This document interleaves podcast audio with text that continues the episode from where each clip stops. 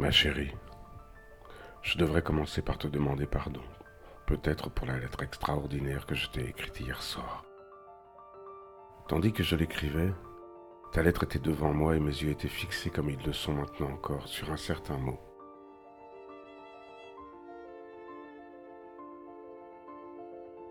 Il y a quelque chose d'obscène et de lubrique dans l'aspect même des lettres.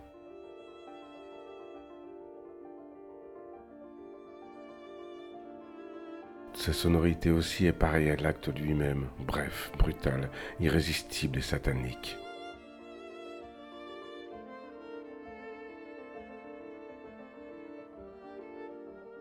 Chérie, ne t'offense pas de ce que je t'ai écrit.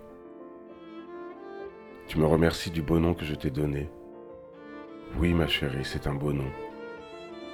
Ma belle fleur sauvage des haies, ma fleur bleue nuit inondée de pluie. Tu vois que je suis encore un peu poète.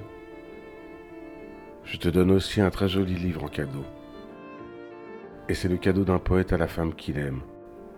Mais, tout à côté et à l'intérieur de cet amour spirituel que j'ai pour toi, existe aussi un désir sauvage, bestial, de chaque pouce de ton corps, de chacune de ses parties secrètes et honteuses, de chacune de ses odeurs et de ses actions.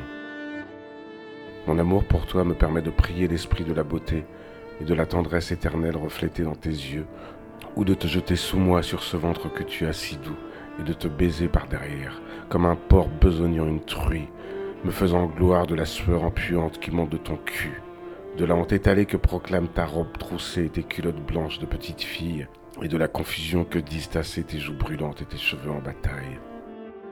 Il me permet d'éclater en sanglots de pitié et d'amour pour une parole à peine, de trembler d'amour pour toi en entendant tel accord ou telle cadence musicale, ou bien d'être couché avec toi tête bêche, sentant tes doigts me caresser et me chatouiller les couilles, ou ficher en moi par derrière, et tes lèvres chaudes suçant ma bite, tandis que ma tête est coincée entre tes grosses cuisses, mes mains serrant les coussins ronds de ton cul, et ma langue léchant avidement dans ton con rouge et dru. Je t'ai appris à presque te pâmer en écoutant ma voix chanter, ou murmurer à ton âme la passion, la peine et le mystère de la vie, et en même temps je t'ai appris à me faire des signes orduriers des lèvres et de la langue, à me provoquer par des attouchements et des bruits obscènes, et même à accomplir en ma présence l'acte corporel le plus honteux et le plus dégoûtant. Tu te souviens du jour où tu as relevé tes vêtements et m'as laissé me coucher au-dessus de toi pour te regarder en pleine action? Tu eus honte alors de croiser seulement mon regard. Tu es à moi, chérie, à moi. Je t'aime. Tout ce que je viens d'écrire, c'est quelques instants seulement de folie bestiale. La dernière goutte de semence vient à peine de gicler dans ton con, que cette folie a pris fin et mon amour sincère pour toi, l'amour de mes poèmes, l'amour de mes yeux pour tes yeux étranges et tentateurs, vient souffler sur mon âme comme un vent d'épices.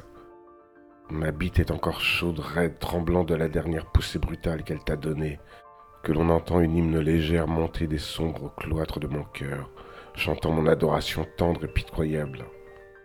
Ma chérie fidèle, ma petite canaille d'écolière aux yeux doux, sois ma putain, ma maîtresse, autant qu'il te plaira Ma petite maîtresse branleuse, ma petite putain à baiser.